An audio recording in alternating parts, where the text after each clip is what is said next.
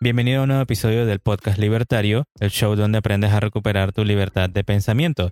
Y hoy tenemos un episodio especial. Hoy vamos a conversar con un sobreviviente del socialismo. Sí, lo encontramos a uno.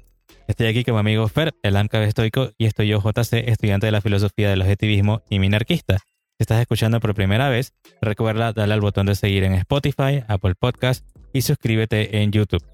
También ahora visita nuestra página podcastlibertario.com. Y también síguenos en Instagram como Podcast Libertario.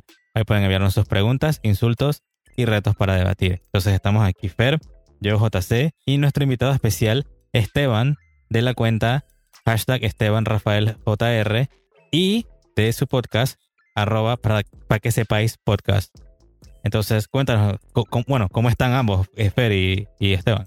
Bueno, yo aquí excelente y muy feliz de conocer más personas que siguen las ideas de libertad. A ver, Esteban, cuéntanos. Bueno, antes que nada, muchísimas gracias a ustedes dos por aceptar, porque en realidad yo fui el que envió la invitación para que hiciéramos juntos un, un audio que reflejara prácticamente mi idea con esto fue dar a entender a sus oyentes que todo lo que ustedes han hecho desde el episodio 1 hasta el episodio actual, todo lo que han dicho es totalmente cierto. Eh, de verdad me motivé porque todas esas ideas calan a la perfección conmigo.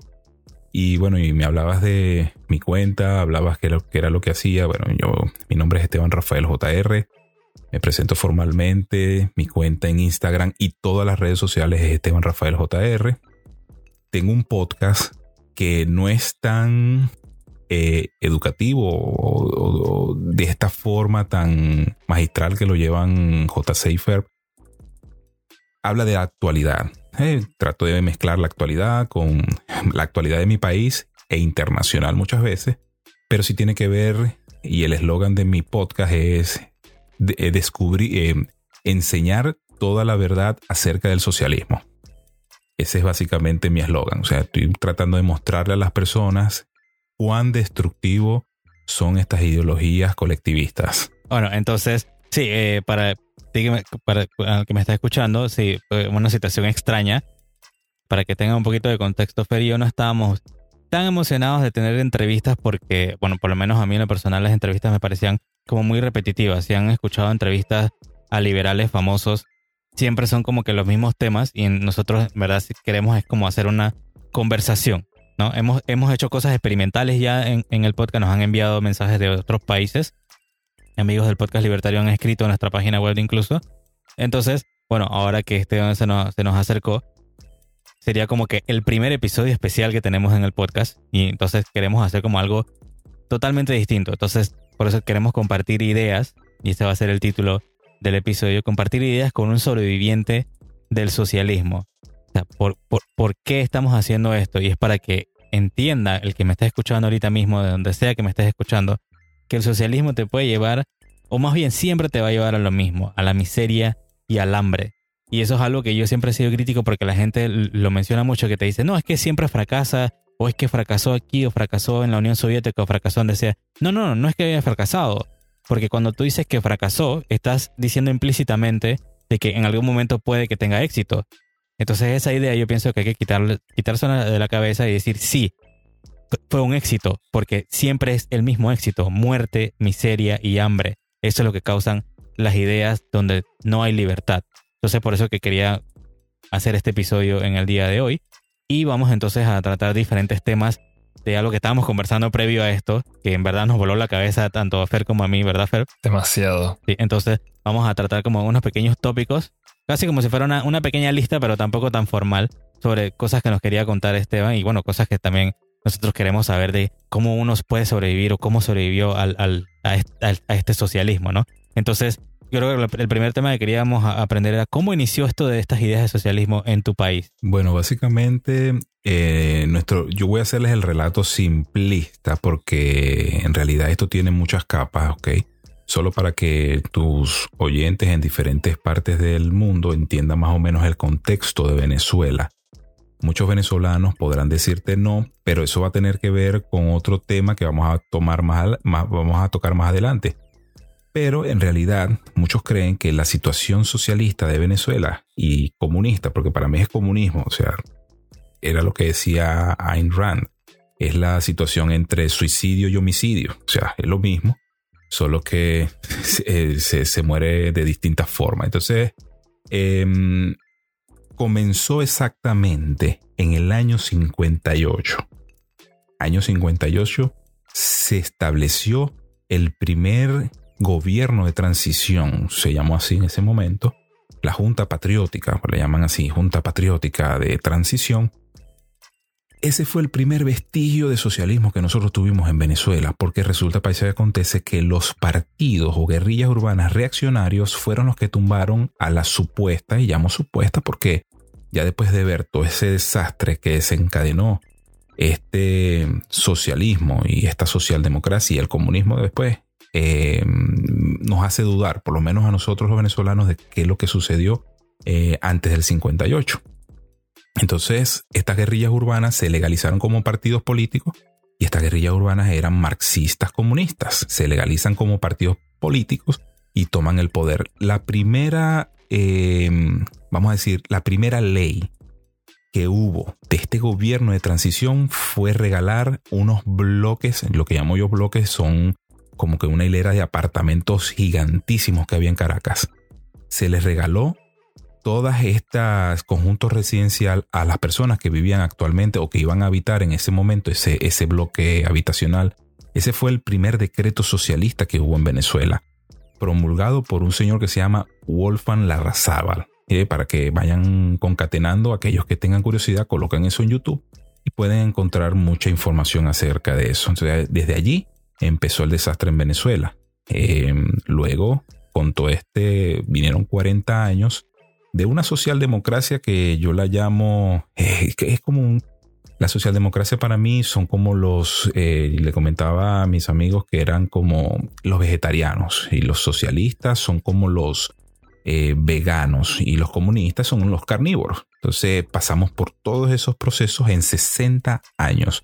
Esto no es un proceso de 20 años, esto fue un proceso de seis décadas. Así tal cual, Fer. Ok, bueno, y entonces eh, tú habías mencionado algo de las guerrillas al principio. Sí, las guerrillas urbanas. ¿Tú hablas del, momento en que tú hablas de antes o hablas del momento actual? antes, de que había mencionado que este socialismo que, que, existe, o sea, ahorita había, había, comenzado desde mucho antes y que habían estado involucrados ciertos tipos de guerrillas. Exacto, eran como las propias guerrillas urbanas que se establecen en, en, los países porque no pueden llegar al poder a través de los votos. Se organizan en, en grupos armados para poder desestabilizar. Porque hay que recordarle a las personas algo. Eh, hablando de, de izquierdas y derechas, bueno, los socialistas se caracterizan por generar caos, porque ese es su método de entrar al poder, a través del caos. Y eso se ha visto en Latinoamérica por muchos, muchos eh, años y décadas. O sea, Sendero Luminoso en una parte, eh, eh, las guerrillas de, por ejemplo, en Venezuela, estas guerrillas urbanas que les estoy mencionando, las FARC, el ELN y todos estos grupos, son grupos de izquierda que, que tratan de llegar al poder a, través de la fuerza. Y como no, lo, no lo logran, lo que hacen es generar este tipo de caos. Esto, estas guerrillas se convirtieron después en partidos políticos, se legalizaron como partidos políticos y se fundamentaron, por lo menos la mayoría de ellos en mi país, como partidos de la nueva democracia. Entonces por allí ya tú vienes viendo de dónde es el origen de estos partidos, que son, eran insurreccionales, no respetaban las leyes, pero después ellos establecen unas nuevas leyes a partir de esos momentos y ya tú te puedes imaginar de dónde viene el, como yo le llamo, de dónde viene la fiesta. O sea, la fiesta viene mucho más atrás. Sí, bueno, y, me llama la atención que hayas utilizado este, ese término nueva democracia. Es algo que, siempre ha hablado Fer en cuanto a esto que sobre torcer los conceptos. Aquí hay algo que me llama mucho la atención y aparte de esto de torcer los conceptos, que es como cuando te van y te mencionan que no es nada malo, es simplemente expropiación, es solamente pasar de un propietario a otro. Y más allá de ser simplemente como las personas comúnmente piensan que estos socialistas buscan algo bueno, con lo que nos ha contado Esteban, parece ser que estas guerrillas pues son básicamente monstruos que van con sangre en los ojos y ellos están buscando es ser los señores como que reinan todo en un país. No están buscando hacer ningún bien para nadie. Y es algo que yo siempre tenía pensado, como que de verdad alguien pensará en el socialismo como un conjunto de ideas de buenos objetivos, pero malas estrategias. Y ahora estoy pensando que es peor todavía. Son malos objetivos con malas estrategias para beneficiar a un grupo de mafiosos. Te le puedo agregar algo. Eso que tú dijiste es mm, eh, malos objetivos, malas estrategias, muy buena propaganda. Muy buena propaganda. Ellos se especializan tanto en ofrecer villas y castillos que la gente compra. Yo una vez lo mencioné. Ellos venden la muerte y la venden tan bien porque su sistema de propaganda es tan bueno que la gente compra esa situación. Por lo menos el caso venezolano. No sé el caso de Panamá, eh, FER o JC pero el caso muy arraigado de mi país es así. Te lo presentan tan bonito que llega un momento en el que da es como gusto que a uno le roben. Y bueno, eh, hablando también de esa situación, eh, para aquellos que escuchan, yo creo que también haya venezolanos que te están escuchando, hay pruebas irrefutables de que estos partidos, que son lo que llamamos nosotros los partidos tradicionales, pertenecen, como les digo yo, bien sea al Foro de Sao Paulo, que es la, la, mm, es como que la todos los socialistas aglomerados de Latinoamérica están en ese foro y en la Internacional Socialista, que son todos los socialistas aglomerados internacionalmente, se inscriben en ese partido. Yo, el, el 70% de los partidos en Venezuela o pertenecen a uno o pertenecen al otro. El otro 30% no se definen, pero igual son de izquierda. Ese, ahí para que tengan un contexto con el monstruo que estamos peleando nosotros los venezolanos, que por lo menos ya despertamos. Sí, y me llama, me llama mucho la atención también algo que habías mencionado en nuestra conversación fuera del aire, es sobre este culto a la personalidad que tienen con los políticos de donde tú vienes, ¿no? De que el fanatismo hacia un político es tan fuerte que ciega a los individuos que terminan simplemente votando por alguien por su personalidad o porque el tipo se ve que es un buen tipo pero no ven la parte ideológica, no ven la parte de las ideas. Y eso es el tema que nosotros hemos tenido desde toda la vida. Los políticos en mi país han sido endiosados de al tal extremo que la gente se ciega y no ve más allá de que el político es un servidor público que tiene que atender ciertas metas y atender al ciudadano que es su jefe, no es al revés.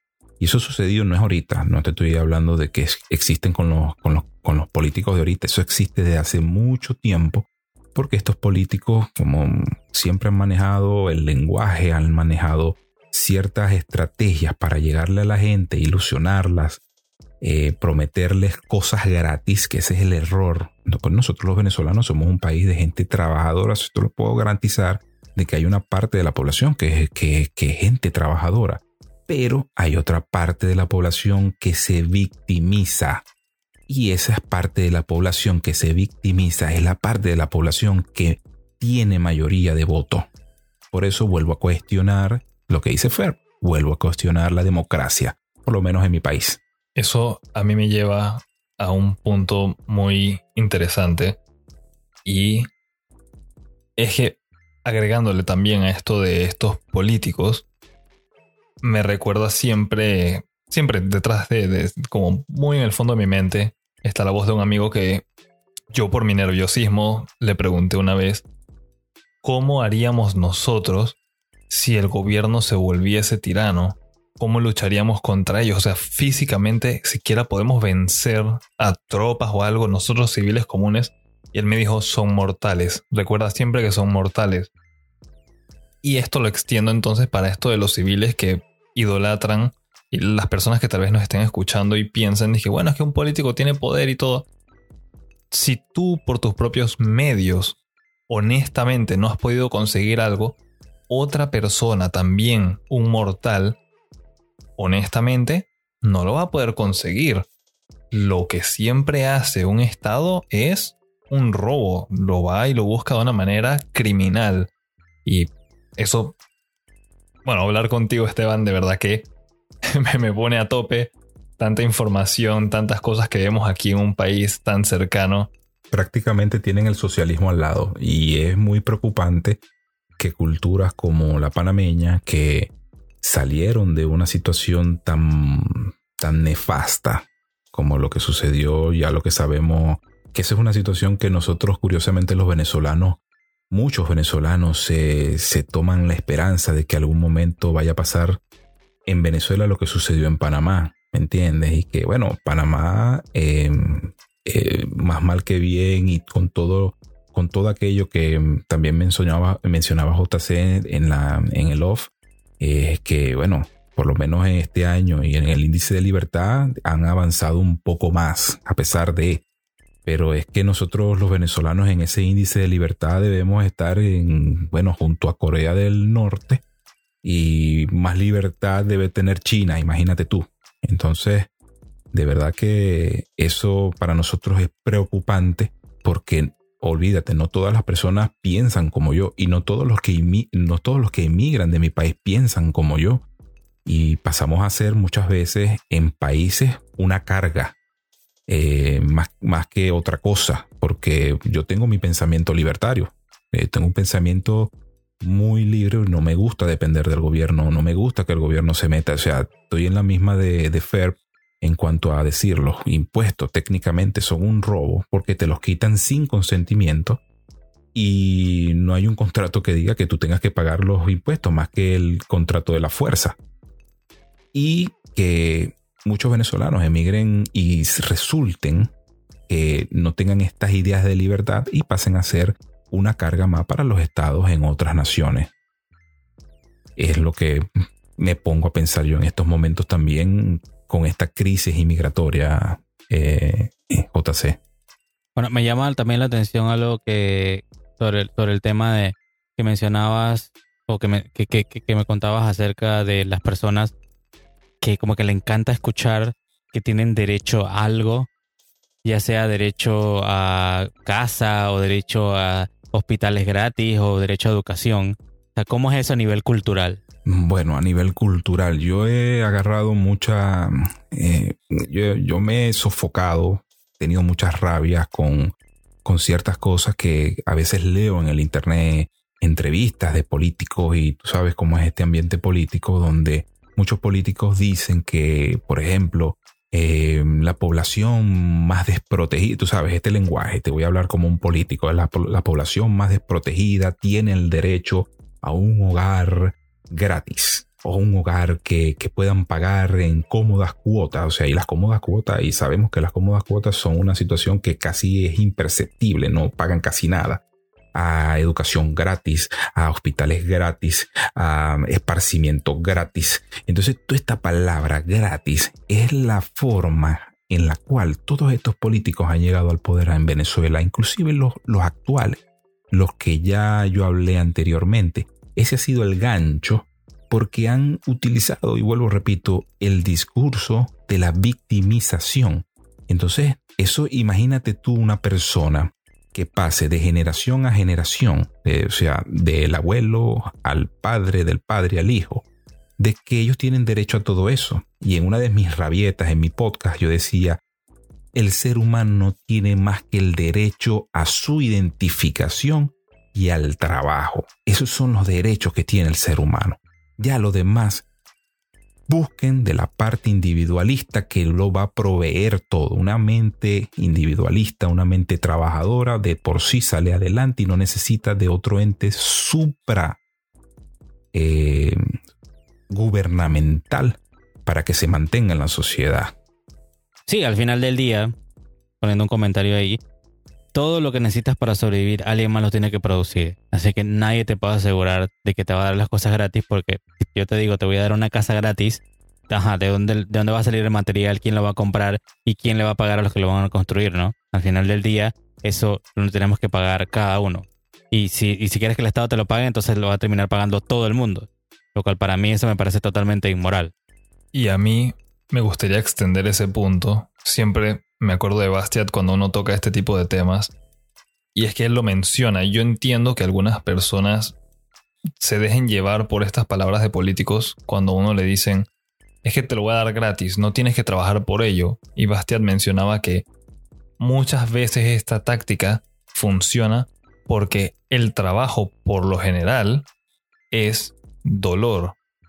Uno no busca estar trabajando y estar lejos de sus seres queridos o de hacer actividades que sean placenteras. Entonces, si te están prometiendo que puedes evitar el dolor y solamente regocijarte en un disfrute, van a tratar de ir para allá. Y algo que me gustaría dejar muy claro, que no sé si lo he mencionado antes, es que si hay un universo, un planeta, un mundo en el que no hay sufrimiento, definitivamente no es este. Hay bastante disfrute, hay bastante felicidad, pero uno tiene que trabajar por ello. Cualquier promesa de tener que dejar al lado el trabajo y que igual puede ser feliz es una estafa e involucraría entonces expropiarle o robarle, vamos a decirlo como es, robarle los frutos del trabajo de otra persona. ¿Y quién tiene derecho al trabajo de otro? Nadie tiene derecho sobre la vida de otra persona. Y algo más personal mío aquí, eh, que JC siempre me molesta con esto, es que yo detesto cuando las personas tratan de justificar las cosas diciendo es que no, no estás entendiendo el contexto histórico. No hay contexto histórico que justifique cosas tan atroces como la esclavitud, el robo, la violación y el asesinato. Jamás lo hubo, no lo hay y no lo va a haber. Correcto. Y para mm, darle eh, un punto más allá de lo que dice JC con respecto a quién produce, sucedió un fenómeno muy importante que yo sé que eso está dentro de los puntos a discutir, es la expropiación gubernamental. El término expropiar se hizo muy familiar y se hizo tan popular en Venezuela que ya la gente apalaudía y por supuesto yo con horror, mi familia con horror al ver estos actos públicos y notorios de expropiaciones a tanta, o sea, había como que un universo de expropiaciones, por ejemplo, cuando J se dice lo de quién es el que vendía el cemento, bueno, el, gobierno tiránico utilizaba la figura de expropiación para expropiar la cementera, por ejemplo. Eso sucedió porque la cementera era un, era un punto estratégico para ellos manejar la, la parte de la construcción de las casas. Por darte un ejemplo, ellos expropiaron la siderúrgica, la siderúrgica para la construcción de las cabillas y ahí ellos iban abarcando, hablando del minarquismo, cuando te dicen que uno siempre tiene que ir en favor a que los gobiernos se reduzcan a su mínima expresión, bueno, el gobierno en Venezuela tomó todo. O sea, imagínense que ya les mencioné la cementera y lo de las cabillas. Imagínense que tomaron la parte de los alimentos, tomaron la parte de los frigoríficos, tomaron la parte de la, de la producción de repuestos, tomaron todo. Pregúntenme qué pasó con eso. Me imagino que se volvieron mucho más productivos. Bueno, y ahí se los voy a, ahí se los voy a dejar claro. Todas esas empresas quebraron. Todas. No hay una empresa. Incluso expropiaron las telefónicas, que ustedes saben que es tan delicado, por lo menos para un mundo moderno, es las telecomunicaciones. Bueno, ellos expropiaron las telecomunicaciones y ahorita Venezuela eh, expropiaron la electricidad. Imagínense ustedes, entonces, la electricidad estaba en, anteriormente entre un rollo privado, público, habían sus empresas eh, contratistas, todo el mundo se lucraba. Bueno, todo eso se acabó. Y ahora, vuelvo y les digo, pregúntenme qué pasó con la luz. Lo que es de todos no es de nadie.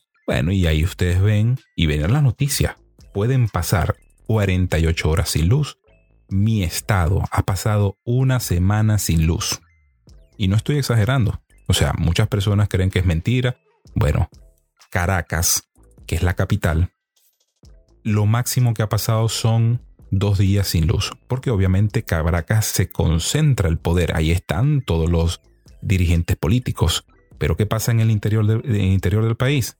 Bueno, pueden pasar hasta dos y tres semanas sin luz. ¿Ustedes creen que el socialismo es humano? El socialismo da vida. Bueno, ahí les voy a dejar ese, esa interrogante porque las, personas tienen que, preguntarse esas cosas. Sí, no, y, me parece muy, muy triste que a veces las personas, a, nosotros, a tanto a Fer como, como a mí, nos han llamado que no tenemos empatía, que nos falta empatía y todo lo demás. Pero imagínate expropiar una generadora de electricidad y que tengas apagones entonces de la noche a la mañana en cualquier sitio. Y a veces la gente nada más nos decía de que, bueno, pero es que se te va la luz y ya no puedes ver televisión. Eso no es nada importante. Pero yo le decía, recuerden que hay gente que está conectada a aparatos electrónicos en el hospital para poder sobrevivir. Y si el hospital se le va la luz, pues no tiene planta y se le va la luz, asimismo se pueden morir muchas personas. ¿Te gustaría que, tu familiar que está tratando de sobrevivir, pasando un coma o lo que sea, tenga que pasar por esa situación en la que, o sea, tu gobierno es el que termina matándolo? O sea, eso es algo para pensar y reflexionar. De que no solamente quedarse con que, ah, bueno, es solo las cosas de la casa, no. Ahí eso puede afectar a un montón de personas a la larga, ¿no?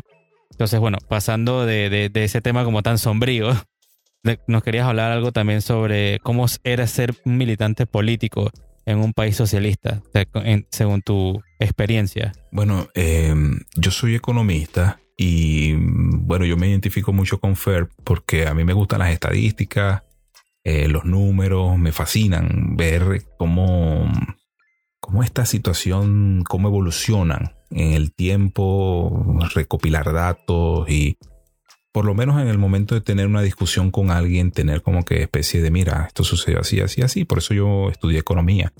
Y también fui activista político porque resulta que hubo una, mm, un paro, el famoso paro del 2002, donde la mayoría de los petroleros, ustedes saben que Venezuela es un país petrolero. Venezuela siempre vivió de la renta petrolera. Y hubo un paro en el 2002 donde fuimos votados, yo creo que la mitad de la empresa petrolera fuimos votados en ese entonces. Nos entregamos al activismo político y ser política en Venezuela es algo complicado. ¿Por qué? Porque en realidad, si tú no te vas con algún partido político, en realidad no vas a ser visto o no va o tus tus reclamos no van a ser escuchados por nadie si tú no te afilias políticamente a algún partido. Bueno, tú, tú puedes afiliarte al partido que sea menos de izquierda, porque pues, eh, en realidad en Venezuela existen todos los partidos grandes, son de izquierda, son socialistas. Y bueno, antes de que vayan a decir, yo puedo eh, demostrarles que los partidos grandes de Venezuela son de este tipo de ideologías. Pues, o sea, pues es raro porque tú dices, yo creo que eh, JC se, se, asombró cuando yo le dije, bueno, es que no, no hay nadie que le haga contrapeso a la tiranía comunista, porque los demás también son socialistas y es raro ver este tipo de situaciones, pero es así. Ante esta situación, hacer política en Venezuela es riesgoso. ¿Por qué? Porque tú no puedes salir a, protestar porque si no el policía te puede matar, si no te, si no te matan los criminales, si no te te persiguen e incluso nosotros, yo estuve metido en una lista que se llama la lista Tascón. Para el venezolano que, que está escuchándome eh, lo va a entender. Es una lista en donde te meten que te chequean en todas partes a donde tú vas. Tú vas al Seguro Social, ellos te chequean en esa lista. Tú vas al hospital, ellos te chequean en esa lista. Tú vas a hacer un crédito, te chequean en esa lista. Tú vas a recibir, qué sé yo, algo que, pues, como todo en Venezuela, tiene que ser por parte del gobierno. Al chequearte en esa lista, tú apareces allí o pagas más de la cuenta porque lo privado no existe, pero lo poco que existe es exorbitantemente caro. Ni en un país ultra desarrollado pagas los precios que, te permiten pagar esas pequeñitas empresas privadas, y no llamémoslas privadas, porque siempre está la mano metida del gobierno allí. Y hacer política en Venezuela resultó ser un trabajo de vida o muerte.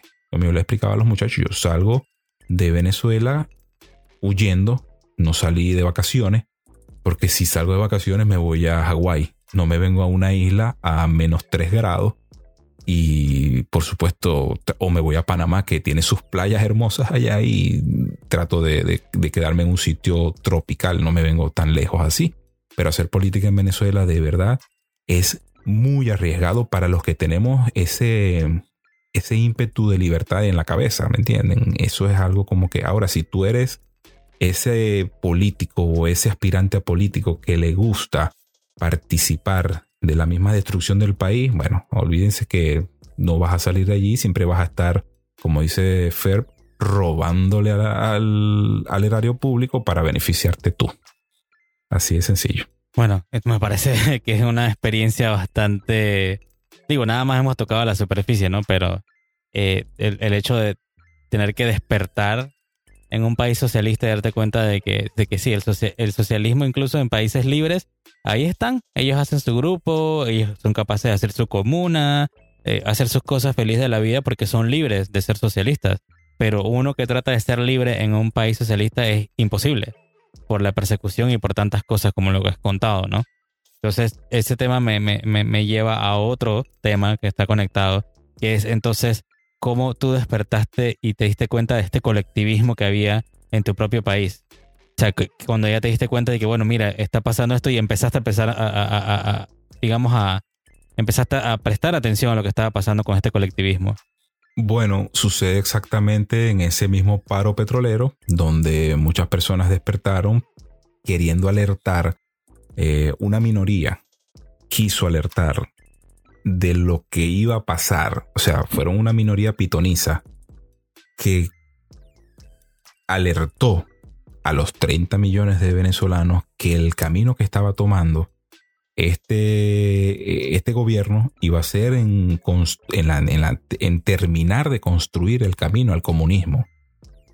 Allí fue, allí fue que desperté. Incluso yo me gradué de economista, pero yo estaba estudiando en el momento, en el momento que ocurre todo este desbarajuste, también estaba estudiando ingeniería, pero me dediqué más a la parte económica. Bueno, que también fue un fracaso porque yo no sé quién fue el que lo comentó, si fuiste tú, JC o FERB, acerca de la educación en las universidades. Que bueno, casi todas las universidades no te enseñan otra cosa más que seguir los eh, preceptos de Marx, eh, Keynes tanto, no sé ni cómo llamarlos, filósofos, economistas, que en realidad sus ideas nunca resultaron. Es, creo que eso fue lo que lo, eso lo comentó fue Fair, ¿cierto? Sí, eso fue la misma historia que tú me estabas diciendo que te sucedió allá en Venezuela, es lo mismo que yo viví aquí en Panamá y que todavía sigue existiendo. Te van, te taladran las ideas marxistas, las ideas keynesianas no te quieren enseñar nada más y si estás en contra, tú eres el que está mal. Y está en todas partes, no es solamente para nosotros que estudiamos finanzas y economía, lo podemos ver para los que estudian medicina, ingeniería, arquitectura, arte, todo. Correcto. Entonces, bueno, tú comentaste esa situación, creo que lo comentaste también en algún en un episodio y yo recordé mi educación porque fue un bombardeo tan grande de Keynes y se nombró por allí Adam Smith, pero por allí escondido por una teoría que él tiene. Y ya después fue Keynes, Keynes, Keynes. Y yo para, ¿cómo le llaman? La palabra es desaprender. Vaciar mis conocimientos y empezar a llenarme de, de, ideas libertarias fue muy duro. Imagínense que o sea, es duro para mí. ¿Cómo será para alguien que tiene, por decir una, edad, 50 años viviendo en Venezuela, que todos los días les están metiendo este tipo de ideas colectivistas todos los días. O sea, eso es 1984. Bueno, entonces, otro, otro pequeño tema era eh, algo que no se entiende mucho acá en Latinoamérica. Y eh, y yo tenemos un episodio sobre las armas. Y tú querías hablarnos algo sobre cómo en tu país o cómo en un país socialista como que lo primero que hace el, gobernante este corrupto y socialista y controlador y planificador es desarmar a la población, desarmar al individuo para que éste no pueda hacer absolutamente nada, ¿no? Sí, eh, en realidad el porte de armas en Venezuela estaba mm, restringido hasta la llegada de Hugo Chávez. Hugo Chávez lo restringió mucho más, ¿ok? Eh, eh, ver una persona, mm, por decir, un civil con arma en Venezuela es un, civil que tú veas que creas que es de bien, porque las armas en realidad las cargan son estos eh, grupos armados que se llaman colectivos. Estos colectivos son como que unas patrullas paramilitares que rondan las zonas populares. No es la policía, no son los militares, son una pandilla paramilitar eh, extrema que tiene es un brazo, es un brazo gubernamental. O sea, No te estoy hablando que estos son algo ilegales, no. Eso es un brazo gubernamental que está bajo la ilegalidad para cometer sus actos y sus fechorías y para poder, eh, como que, por ejemplo, cuando hay marchas, cuando hay protestas, los grupos que mandan, después que contienen con, eh, contienen con la Guardia Nacional, cuando la Guardia Nacional no puede contener las protestas, mandan a estos grupos desalmados, es como que sueltan a los perros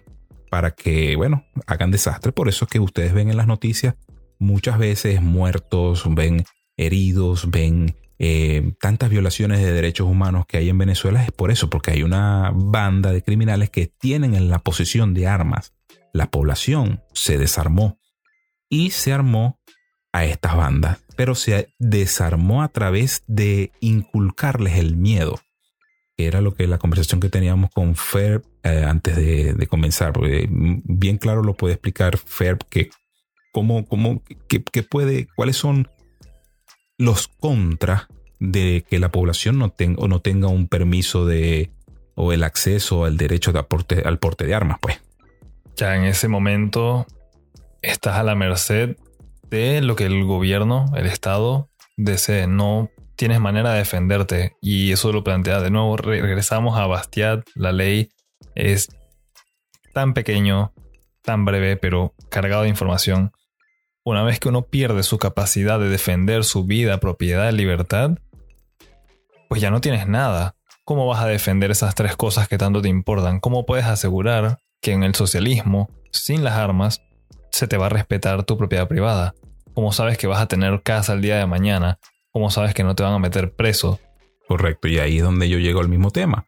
Se desarmó a la población, se estableció la tiranía y ahora cómo nos quitamos esta tiranía. Por eso es que ustedes muchas veces ven el tema de la intervención militar internacional en Venezuela, pero es porque los propios venezolanos no se pueden defender ante estos grupos paramilitares que ya estableció el gobierno a nivel nacional. Ahí está el problema de que no se respete, bueno, quizás hasta yo no, yo no soy muy pro ley porque la ley también es como que una camisa de fuerza, pero por lo menos yo soy de los que dice que, que el porte de, de armas debe ser legal y escrito en una constitución que no pueda este, enmendarse si no está de acuerdo toda la población. Algo así como lo que sucede en repúblicas ya establecidas, como por ejemplo la que tenemos más cerca, Estados Unidos, pues es la segunda enmienda, que me parece espectacular que ellos no puedan remover ese tipo de artículos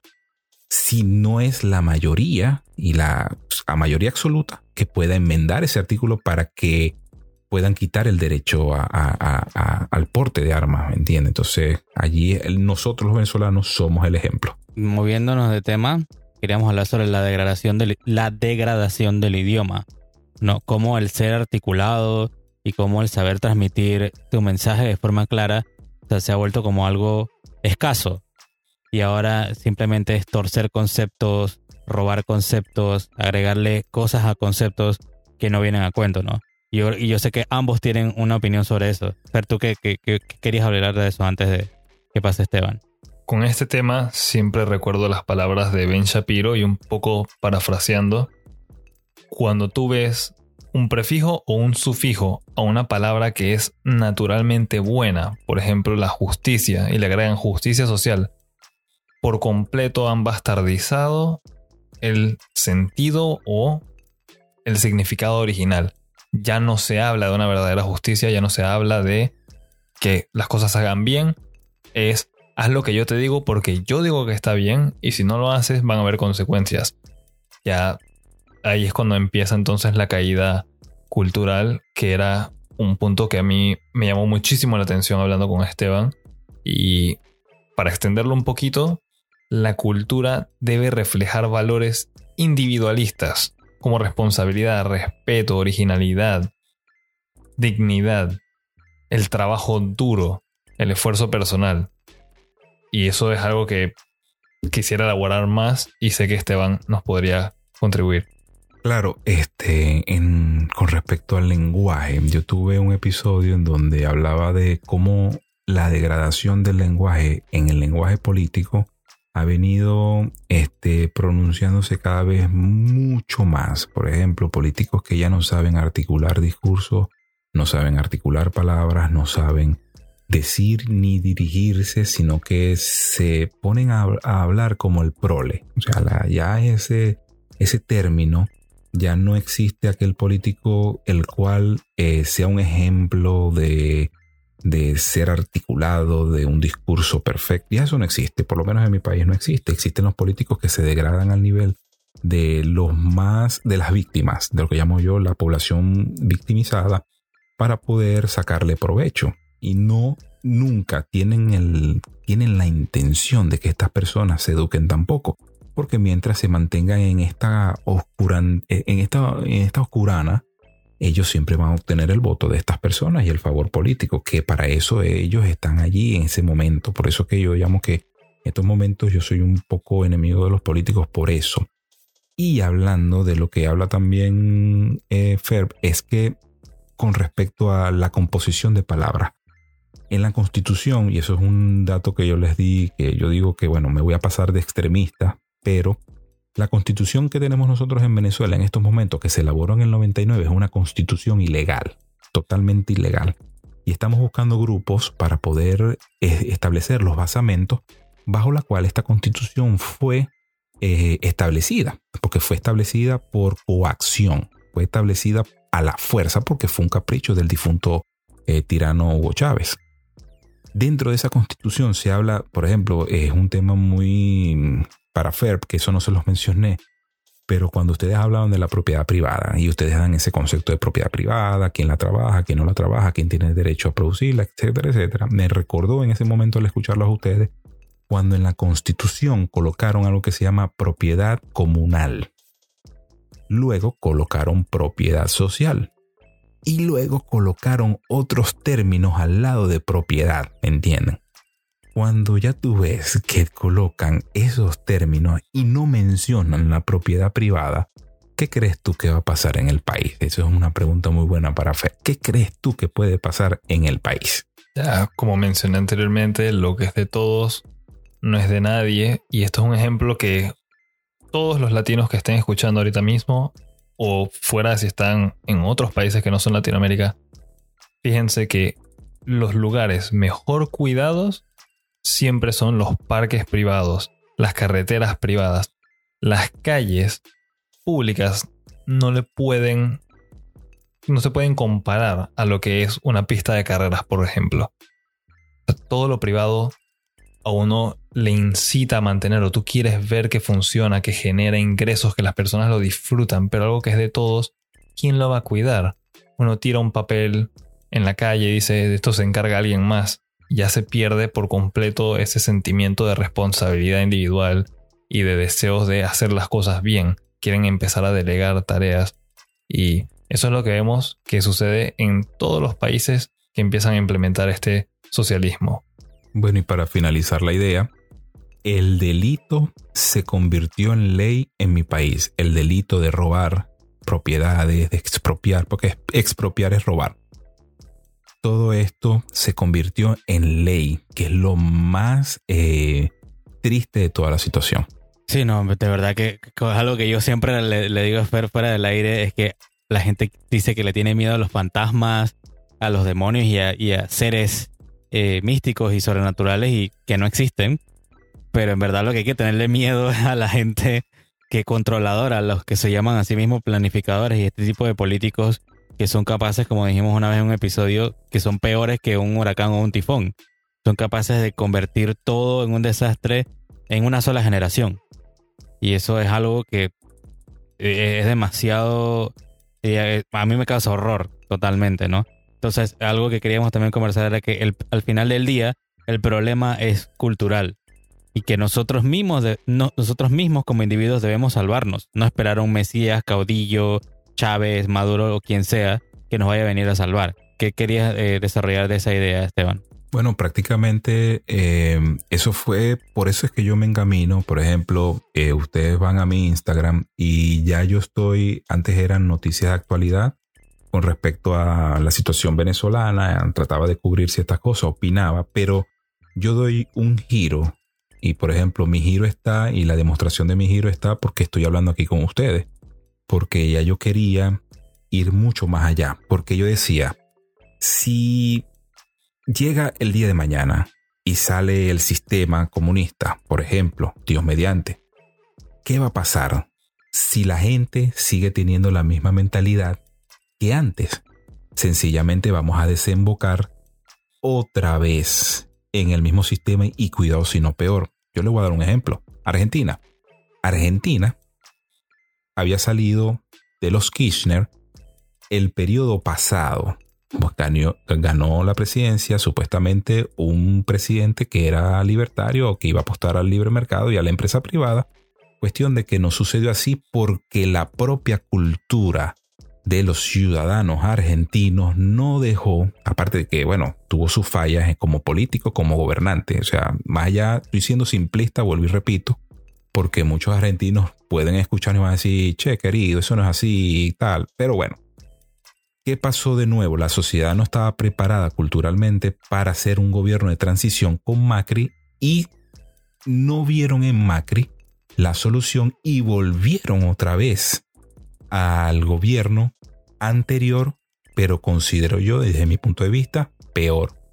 Es mi consideración. Por eso que yo digo que la cultura me preocupo más por dar contenido como este, eh, mm, entrevistando a otras personas o charlando con otras personas que me den su punto de vista para que las personas vean que existe una vía libertaria.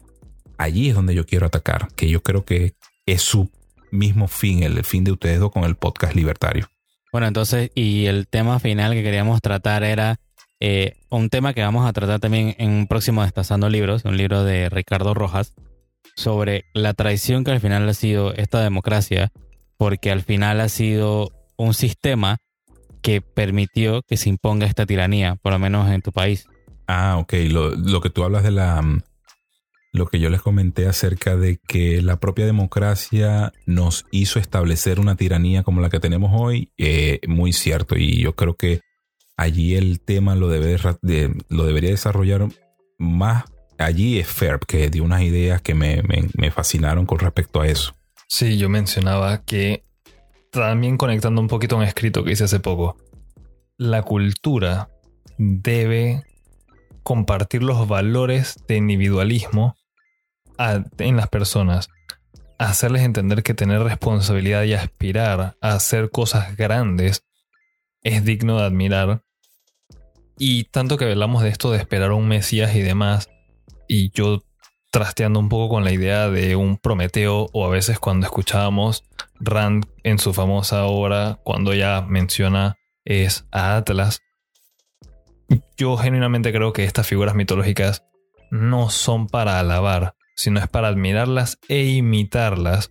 Y vivo ejemplo de esto eh, sería, por ejemplo, Esteban, una persona que, como un Prometeo, tratando de compartir el fuego, pues la sabiduría de lo bueno que es la libertad y qué le hace una cultura que está tirada por el piso y un montón de políticos corruptos. Igual que en la historia de Prometeo lo encadenan a una piedra y mandan a que le coman el hígado. Y esto es lo que sucede siempre. Lo que uno tiene que hacer es buscar ser la mejor persona. Y es lo que menciona Adam Smith con la mano invisible. Cada individuo buscando su gran beneficio, tratando de ser mejor persona, va a tener un impacto en la cultura. Va a hacer que las personas vean este tipo de actos buenos, individualistas, egoístas, como algo bueno. Y recordemos, el egoísmo no es algo malo. Y eso es el ideal. Eso es lo que todo individuo debería aspirar a hacer. Nunca hacer un parásito a buscar ayudas sociales. Eso te roba por completo de la dignidad que uno tenga, si es que le queda alguna a las personas que expresan estas ideas de socialismo, comunismo, que esencialmente son lo mismo. Esas, eran todas las ideas. ¿Tienes alguna otra idea final que quieras dejar, Esteban? Puedo dejarles una reflexión acerca de lo que estamos viviendo los venezolanos. No es fácil el problema de los venezolanos no es tan simple como yo lo estoy dando en este podcast, ¿ok? El problema tiene muchas más capas. De verdad que para poder descifrar el problema que tenemos nosotros los venezolanos tendríamos que hacer un podcast aparte. Porque de verdad es que... Mm, ir profundamente a lo que nos sucede a nosotros los venezolanos eh, es, es digno de análisis. Pero lo que sí les puedo asegurar que en Venezuela está establecido una tiranía comunista. Por favor, a los países que no todavía no han llegado a ese extremo, bueno, escuchen, lean. existen estos recursos como este podcast, existen los recursos como los libros que ustedes mandan a leer, que ya, por cierto, ya me he anotado unos cuantos, porque es la única forma de salir de esa, de esa oscuridad, entender y aprender de las palabras de las personas que tienen pensamientos libertarios. No existe otra solución. La libertad en la cabeza y la libertad en el espíritu. Nada más. ver, ¿qué quieres agregar? Me gustaría también invitarlos entonces a seguir a Esteban, todo el material que él comparte. Tengo que volver a repetirlo, a mí me encanta ver que hayan más latinoamericanos que comparten estas ideologías y bueno, como siempre recordándoles que no hay nada gratis por parte del gobierno, corrigiendo ahí, si hay una sola cosa que ellos dan por gratis y es la miseria. Gracias por estar con nosotros. Hoy aprendimos lo que es sobrevivir al socialismo, ¿no? Y espero que esto te sirva como para que reflexiones, para que entiendas por qué las ideas son importantes y por qué las ideas de la libertad son las que te van a sacar de ese atolladero o de ese hoyo, ¿no? Entonces puedes seguir a Esteban en su cuenta Esteban Rafael y en la cuenta de su podcast arroba para que sepáis podcast. Y si es tu primera vez aquí, dale al botón de seguir en Spotify, Apple Podcast o YouTube y síguenos en Instagram como Podcast Libertario. Además, puedes entrar a nuestra página de internet podcastlibertario.com para enviar tus preguntas y ponerte en contacto con nosotros. Por último, comparte este episodio con tus amigos y familiares y recuerda, tenemos una cultura por salvar.